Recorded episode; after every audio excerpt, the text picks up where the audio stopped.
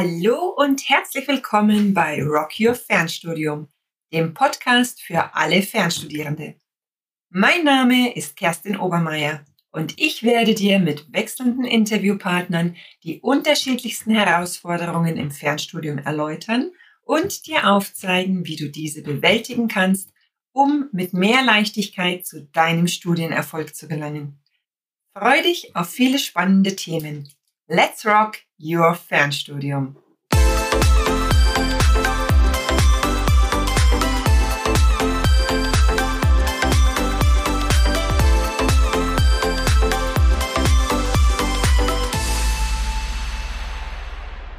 Hallo und herzlich willkommen zur ersten Folge meines Podcasts Rock Your Fernstudium.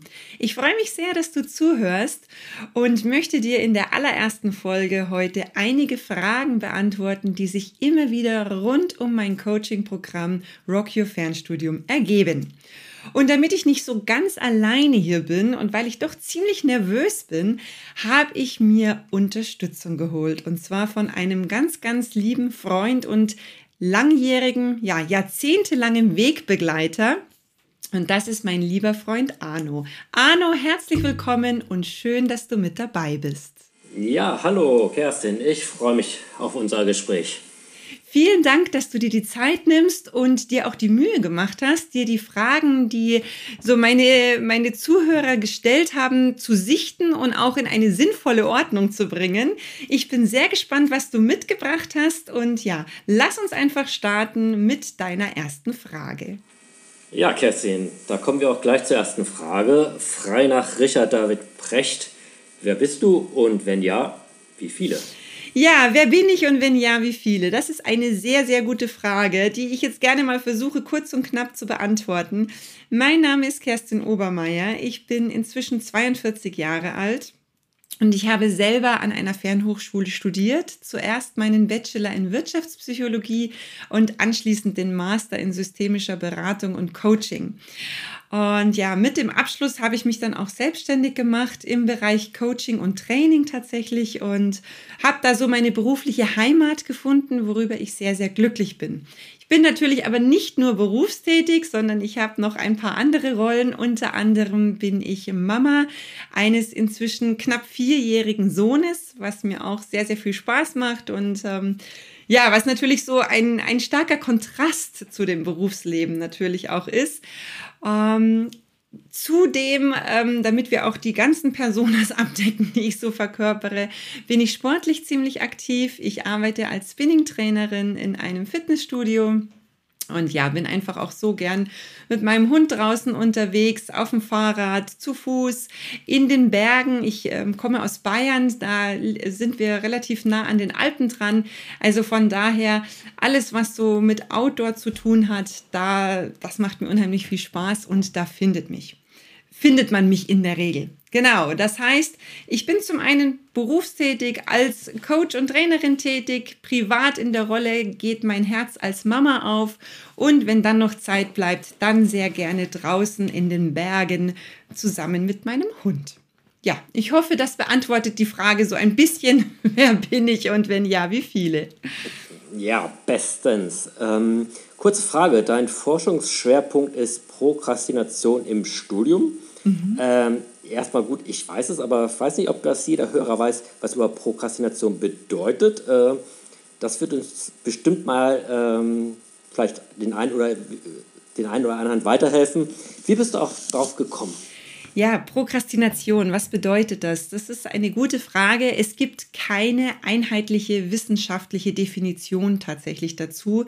Es wird ganz oft auch mit Faulheit gleichgesetzt. Ähm, und da möchte ich gleich mal eine Lanze für die Prokrastination brechen.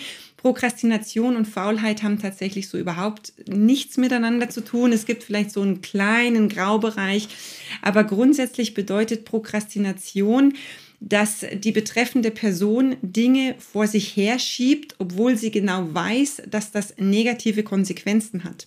Sie ist dabei keinem äußeren Druck ausgesetzt, sondern macht das wirklich aus freien Stücken und der Leidensdruck steigt dadurch ständig und andauernd. Somit steigt auch der Stress und das schlechte Gewissen. Es kann so weit, sogar so weit gehen, dass die Betroffenen unter Schlafstörungen leiden, unter Essstörungen in verschiedenen Richtungen, essen zu viel, essen Essen zu wenig.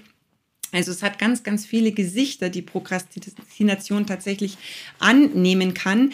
Wobei im Gegensatz dazu Menschen, die einfach nur faul sind, bei denen geht es mit keinem schlechten Gewissen einher. Ne? Die sind halt einfach faul und es ist okay so. Ähm, und da entwickeln, daraus entwickeln sich aber in der Regel keine negativen Konsequenzen wie Schlafstörungen, Stress, Essstörungen und so weiter und so fort. Das heißt, da besteht wirklich ein ganz, ganz großer Unterschied dazwischen. Wichtig ist, man kann Prokrastination oder man muss Prokrastination auch abgrenzen von so Phänomenen wie zum Beispiel Self-Handicapping. Self-Handicapping ist etwas, dass sich Leute selbst oder mutwillig Steine in den Weg legen, um argumentieren zu können, ja, ich hatte ja so und so viele Probleme, deshalb habe ich das und das nicht geschafft. Ne? Oder auch solche Sachen wie, dass Menschen extra ganz, ganz kurz vor Abgabe einer gewissen Aufgabe erst anfangen, in, in, ja, in Aktion zu treten, weil sie wissen, dass sie unter diesem Druck einfach besser arbeiten können. Das hat auch nichts mit Prokrastination zu tun, sondern Prokrastination ist wirklich ein unbegrenztes Aufschieben der Aufgaben und es geht wirklich mit, ja, mit einem, mit einem Leidensdruck einher. Und wie bin ich darauf gekommen? Ähm, ich muss selber sagen, ich habe in, während meiner Studienzeit nicht oder wenn dann nur ganz, ganz wenig darunter gelitten. Also ich habe unheimlich viel Spaß am Studieren gehabt, habe sehr gern studiert und auch relativ zügig mein Studium abgeschlossen, habe aber im Laufe meiner ähm, vor allem meiner Coaching-Ausbildung immer wieder festgestellt, dass es ganz, ganz viele Studierende gibt, die unter dieser Thematik wirklich ganz massiv leiden. Und ähm, meine Professorin hat zu mir immer gesagt, Frau Obermeier, wenn Sie als Coach tätig werden möchten, brauchen Sie eine Nische. Und so am Anfang dachte ich immer, eine Nische, eine Nische, woher soll ich denn jetzt bitte eine Nische nehmen?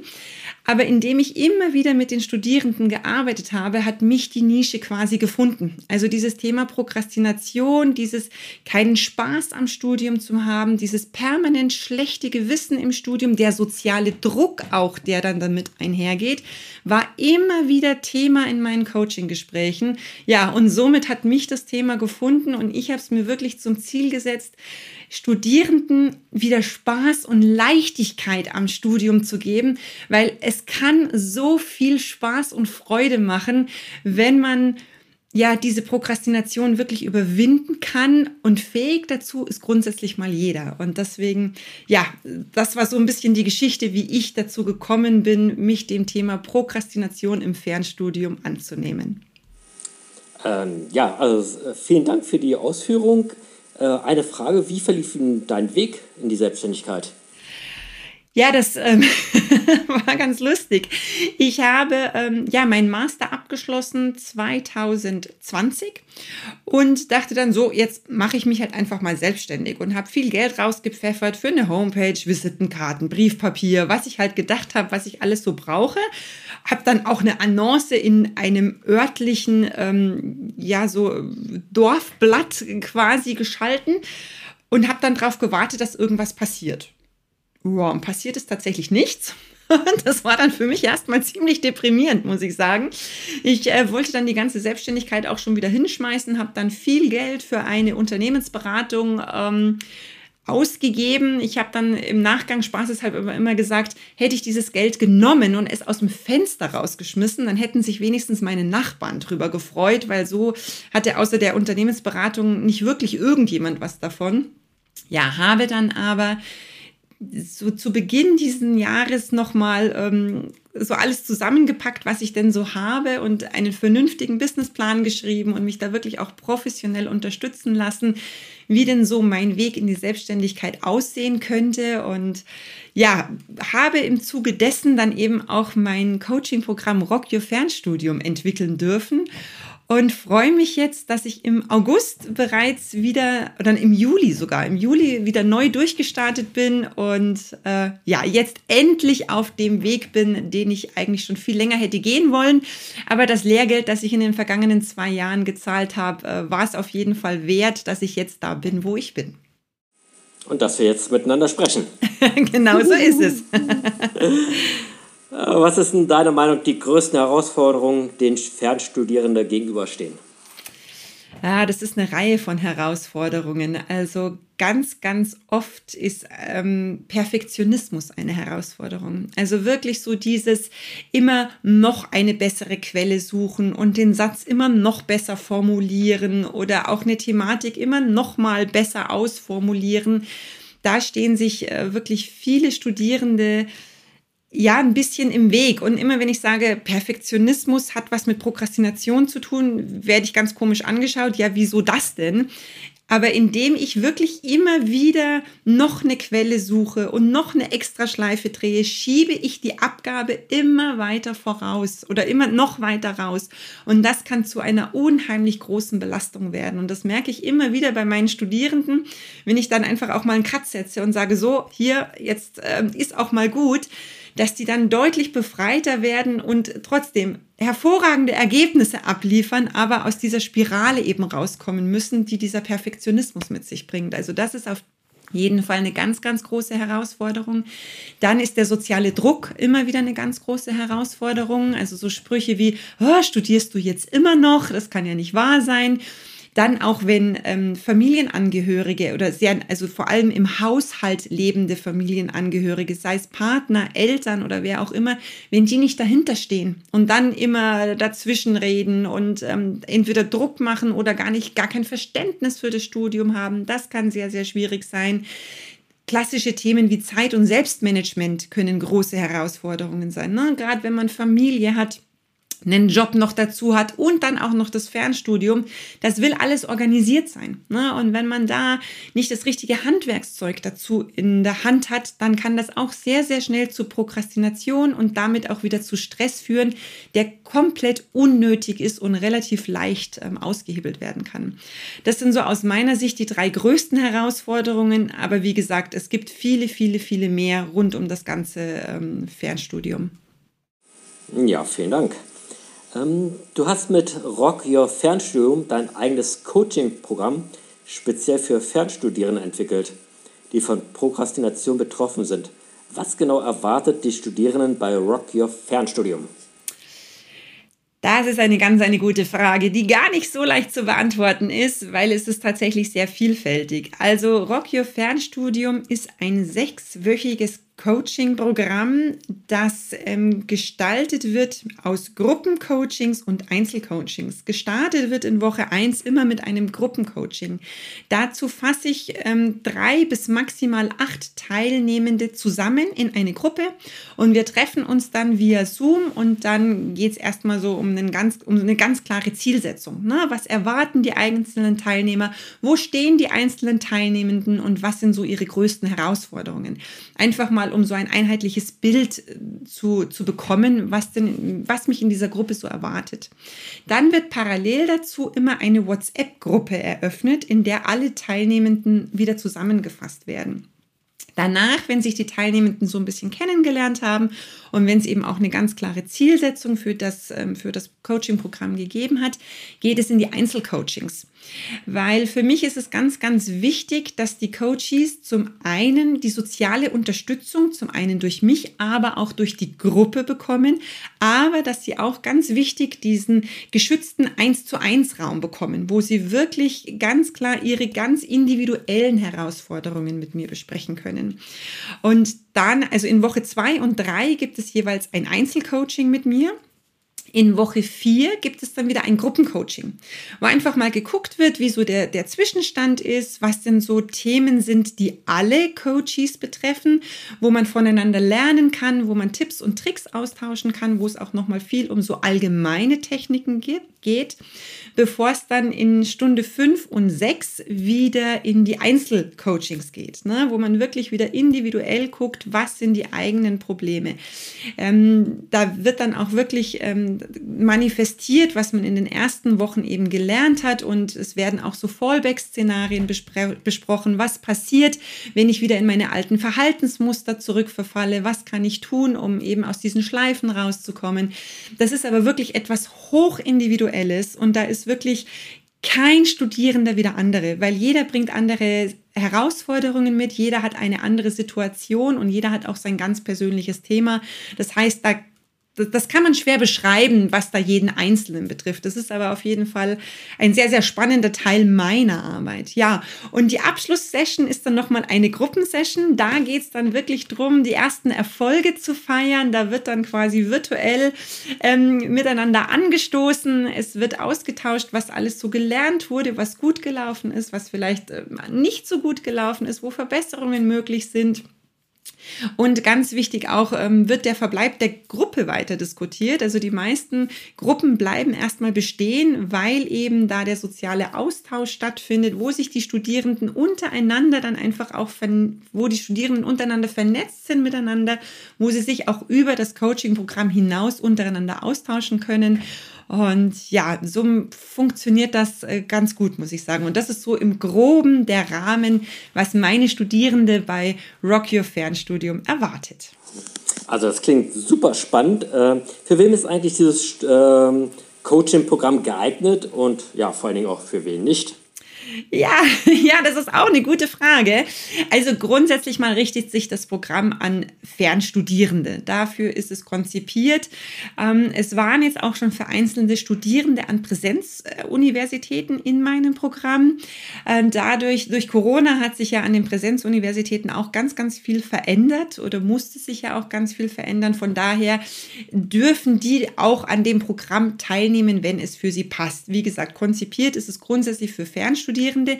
Ich hatte tatsächlich auch schon ähm, Teilnehmende, die eine Weiterbildung in Unternehmen gemacht haben. Also was jetzt kein klassisches Fernstudium mit einem Studienabschluss war, sondern wo es um langfristige Weiterbildungen gegangen ist, ne? die aber auch eben zum Großteil online stattgefunden haben. Also diese Menschen sind natürlich auch herzlich willkommen bei mir. Ganz wichtig, und damit kommen wir zu dem Punkt, für wen ist es nicht geeignet, es muss eine Änderungsbereitschaft da sein. Also wenn jemand sagt, ich möchte gar nichts an meiner Situation verändern, denn ich bin eigentlich ganz glücklich so, wie es ist, der braucht nicht zu mir ins Coaching zu kommen. Warum sage ich das so explizit? Weil das tatsächlich schon vorgekommen ist, dass ich Coaches im Programm dabei hatte, die dann so nach der ersten oder zweiten Stunde gesagt haben, ja, Kerstin, aber eigentlich, ich will ja gar nichts verändern. Ja, und dann kann ich auch nichts tun. Ne? Also dann, dann ist es völlig in Ordnung, ist absolut legitim. Keiner muss sich verändern. Ähm, nur in meinem Programm sollte eine Änderungsbereitschaft wirklich vorhanden sein, weil ich möchte meine Teilnehmer ja weiterbringen. Ich möchte sie ja zum Studienerfolg bringen. Und es hat ja einen Grund, warum sie zu mir ins Programm kommen.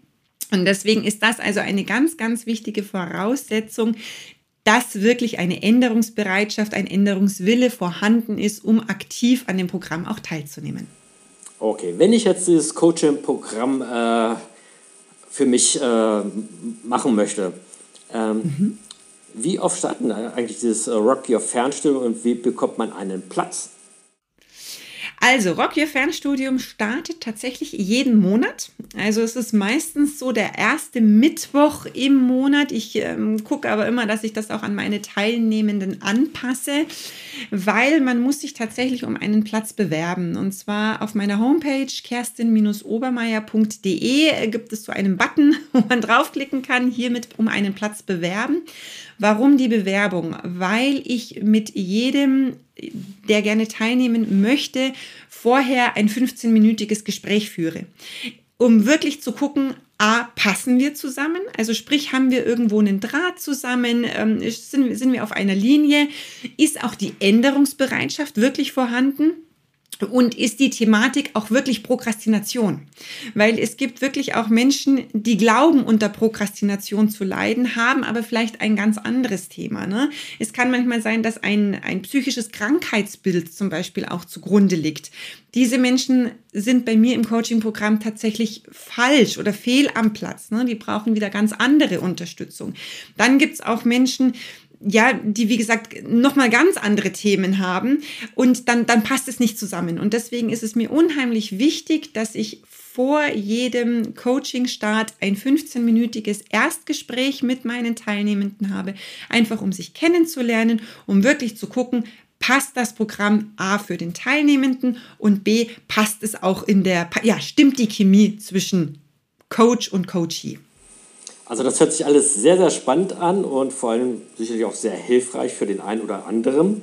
Äh, gibt es irgendwas, äh, was du unseren Zuhörern, Zuhörern abschließend noch sagen möchtest? Ach ja, da würde mir jede Menge einfallen.